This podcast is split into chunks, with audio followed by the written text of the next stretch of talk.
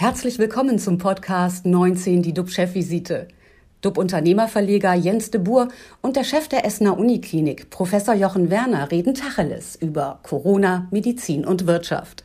Immer 19 Minuten, immer mit einem Gast.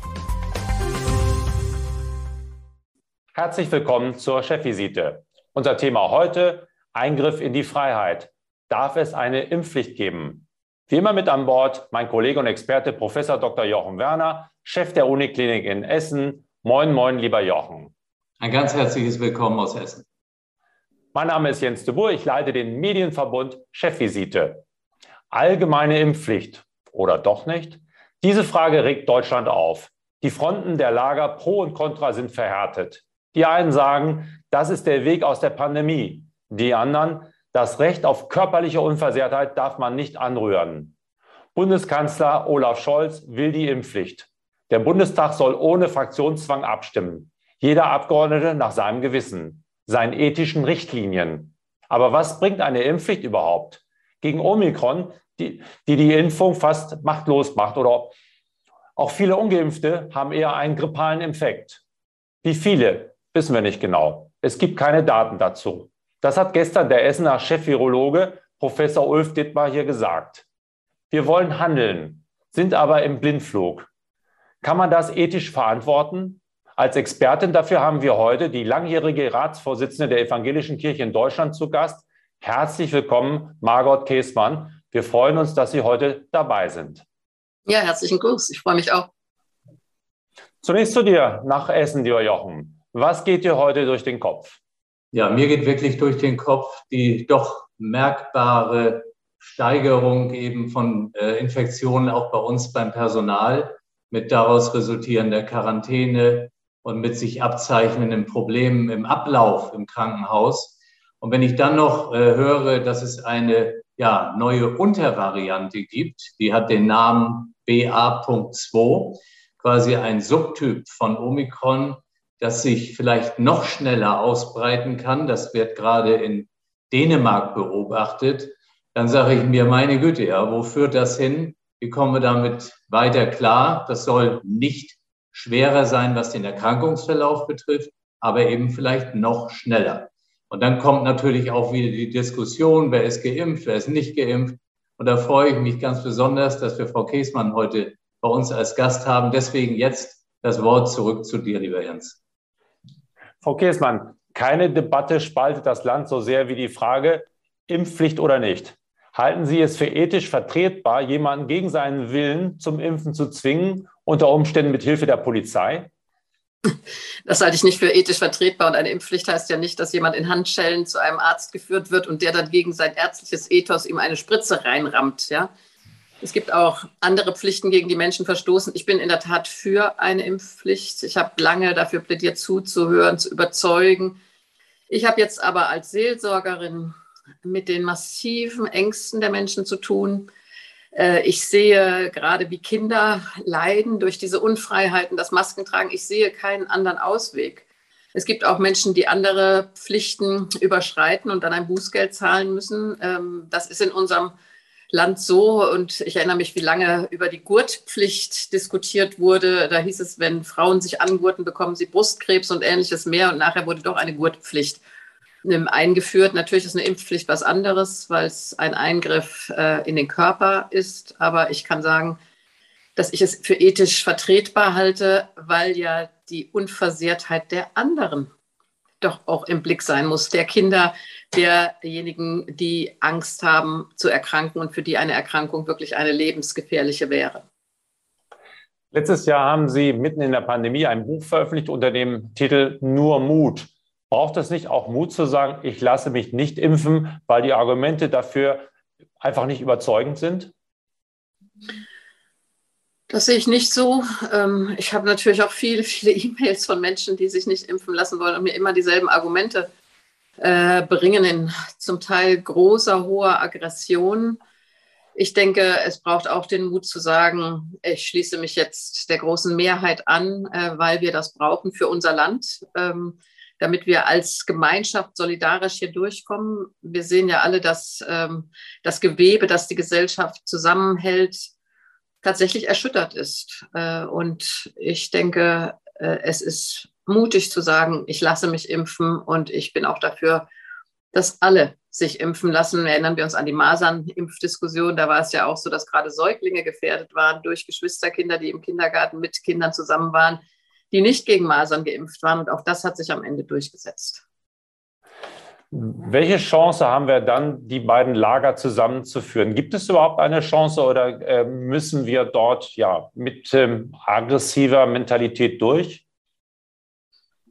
Ich möchte nicht, dass jetzt alle, äh, die für die Impfpflicht sind, mit gleicher Aggression äh, voranschreiten wie diejenigen, ja auch nicht alle, aber viele der Impfgegner. Ähm, ich habe kürzlich gelesen in einer Zeitschrift, da war ich in Rosenheim, da sollte ein Clown auftreten bei einer Veranstaltung, bei der geimpft wurde. Der wurde mit Morddrohungen äh, konfrontiert und hat dann seinen Auftritt abgesagt. So weit darf es nicht kommen. Und ich finde auch, dass diejenigen, die für das Impfen sind, in der Wortwahl bedächtig bleiben sollten. Wir müssen weg von dieser Aggression äh, äh und auch von einer Sprache, die andere Menschen abqualifiziert. Mhm. Haben Sie selber auch Drohungen bekommen?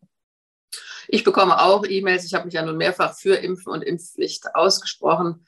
Äh, da kommen die entsprechenden E-Mails in der Regel anonym oder ich kriege elendlange E-Mails mit immer denselben Arztnamen, äh, Dr. Bhakti, den kennen wahrscheinlich inzwischen alle, der dann als die Ikone äh, der Impfgegner aufgeführt wird. Äh, wenn ich dann sage, ich kenne oder ich weiß um tausende andere Ärzte, die es die Sache anders sehen, äh, wird das als Argument nicht gesehen.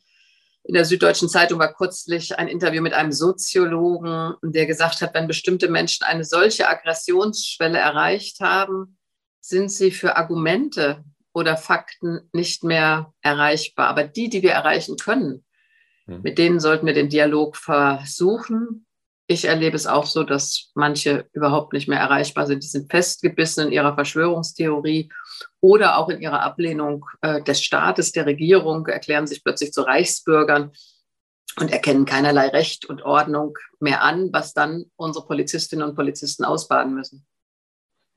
In Pflegeberufen gilt vielfach schon eine Impfpflicht. Beschäftigte müssen bis Mitte März einen Nachweis für ihre Impfung beibringen, sonst droht die Kündigung. Ist das nicht eine ethisch fragwürdige Ungleichbehandlung von Menschen? Nein, ich denke, wer in einem Pflegeberuf arbeitet, hat eine besondere Verantwortung. Ich sage mal, das gilt auch für alle Pfarrerinnen und Pfarrer, die in Pflegeheimen Seelsorge tun. Die müssen geimpft sein. Das halte ich für eine Selbstverständlichkeit, weil du doch die Menschen, für die du da bist, nicht gefährden darfst. Heute Morgen kam hier in den Nachrichten in Niedersachsen, äh, dass Anzeigen geschaltet wurden von Impfgegnern äh, mit angeblich ungeimpften Pflegekräften, äh, die eine neue Stelle suchen. Das sind Fake-Anzeigen gewesen. Und ich finde, da zeigt sich auch, wie perfide zum Teil die Diskussion abläuft. Die Pflegekräfte, die ich persönlich kenne, sind längst alle geimpft, weil sie sagen, ich war gerade in der Arztpraxis gestern, weil sie gesagt haben, wir können doch die Patienten, die wir pflegen wollen oder denen wir helfen wollen, gesund zu werden, nicht durch unser Nicht-Impfen gefährden. Mhm. Ist es dann aber nicht auch schwer zu verstehen, wenn man durch die Brille von Impfgegnern schaut, dass man sagt, egal ob ich jetzt geimpft bin, ob ich genesen bin, ob ich nicht geimpft bin, Omikron kann jeder bekommen und Omikron wird auch weitergegeben, auch von Geimpften. Warum sollte ich mich dann noch impfen lassen? Dann irgendwie äh, kann man das verstehen?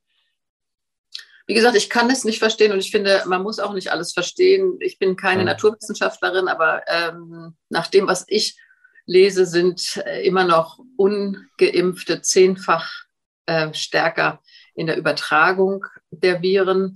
Äh, jetzt könnte man natürlich alle Viere von sich strecken und sagen, jetzt kommt Omikron, es ist eh alles egal, jetzt lasst uns alle Maßnahmen laufen lassen und Durchseuchung der Gesellschaft, äh, egal wie viele es trifft. Das wäre aber doch fatal, wenn wir sagen, wir versuchen gar nicht mehr vorzusorgen. Und ich will noch mal auf die Ängste eingehen. Ältere Menschen, die sich total verschanzen, sich nicht mehr raustrauen, weil sie Angst haben, sich zu infizieren. Menschen mit Behinderungen, die große Ängste haben, weil sie wirklich gefährdet sind. Und ich denke an alle Kinder, die sich nicht impfen lassen können unter sechs Jahren, wo die Kita immer wieder schließt, wo ständig Quarantäne gibt. Ich habe sieben Enkelkinder, ich sehe das Drama jede Woche, was sich wieder abspielt. Und meine älteren Enkeltöchter wollten selbst unbedingt geimpft werden, weil diese Angst bei den Kindern ja auch hoch sitzt. Und ich finde, es ist eine Frage von Solidarität oder, sage ich mal, als Christin Nächstenliebe dann zu sagen, um meiner selbst willen, aber auch um der anderen willen lasse ich mich impfen. Und ich meine, ich weiß, ich glaube, es sind inzwischen acht Milliarden Impfdosen äh, verteilt worden. Äh, es gibt eine minimale Rate an Problemen dabei. Welche Rolle kommt den Kirchen zu? Haben sie ihre Aufgaben, also die Kirche ihre Aufgaben in der Pandemie bislang gut bewältigt und erledigt und was könnte besser geschehen? Bei den Kirchen ist es wie bei allen anderen in der Gesellschaft. Äh, am Anfang gab es große Konfusion, was ist richtig, was ist falsch, weil wir auf einmal mit etwas konfrontiert waren, was niemand äh, vorher kannte, erwartet hat. Äh, mich hat sehr gestört, dass am Anfang Kirchen geschlossen wurden aus lauter Angst, dass es Infektions Punkte sein könnten. Menschen brauchen viele, nicht alle, aber viele Menschen brauchen diesen Ort auch. Wir haben ja inzwischen Hygienemaßnahmen, Abstandsregel, Maskenpflicht und so weiter. Das muss man alles erst lernen. Aber ich sehe das ja in vielen Kirchen, wie wichtig es Menschen ist, überhaupt an einen Ort kommen zu können, an dem sie ein Gebet sprechen, an dem sie einmal zur Ruhe ähm, auch kommen können. Die Kirchen haben, denke ich, viel geleistet in Sachen Seelsorge. Viele Kolleginnen und Kollegen sagen mir, dass sie noch nie so viele Bitten um Einzelgespräche auch hatten. Das erlebe ich persönlich auch so. Ich denke, am Anfang haben die Kirchen, wir alle nicht laut genug darauf hingewiesen, was sich abspielt an Einsamkeit in alten Einrichtungen, äh, an Sterbebetten äh, und auch, muss ich sagen, auf Friedhöfen, äh, wenn Trauerarbeit nicht möglich wird, weil nur vier Leute oder fünf je nach Plan und Bundesland kommen dürfen und vor allen Dingen, dass Sterbende allein gelassen wurden. Also das liegt mir sehr auf der Seele und vielen Menschen, die Abschied nehmen wollten, auch. Mhm. Müssen die Kirchen nicht den Schulterschluss noch stärker zur Medizin suchen und zur Impfung aufrufen, ohne Zwang auszuüben? Soweit ich weiß, tun sie das. Also ich habe ein Interview mit der Ratsvorsitzenden EKD Annette Kurschus im Deutschlandfunk gehört, wo sie das sehr, sehr deutlich äh, ähm, getan hat. Vielleicht sollten sie es noch lauter tun. Okay, wir machen es ja jetzt hier auch. Ähm, ja. Ich muss sagen, dass ich immer wieder bei öffentlichen Äußerungen gesagt habe, für mich ist das ein Akt der Nächstenliebe, tut es. Äh, vielleicht muss es noch lauter sein, aber wenn ich die Diskussionslage richtig sehe, ähm, dann äh, ist das auf Seiten der evangelischen Kirche in Deutschland sehr, sehr klar. Lasst euch impfen. Gutes Schlusswort. Vielen Dank für Ihre Einsichten, Frau Käßmann, und mein Dank auch dir, lieber Jochen, für deine äh, Einsichten. Für heute ist unsere Chefvisite vorbei, liebe Zuschauer. Morgen sind wir wieder für Sie da und halten Sie auf dem Laufenden und geben Ihnen Orientierung. Tschüss aus Hamburg. Ja, tschüss. Das war 19 die DUB-Chefvisite als Podcast. Die Videos dazu gibt es auf watz.de und auf dub-magazin.de.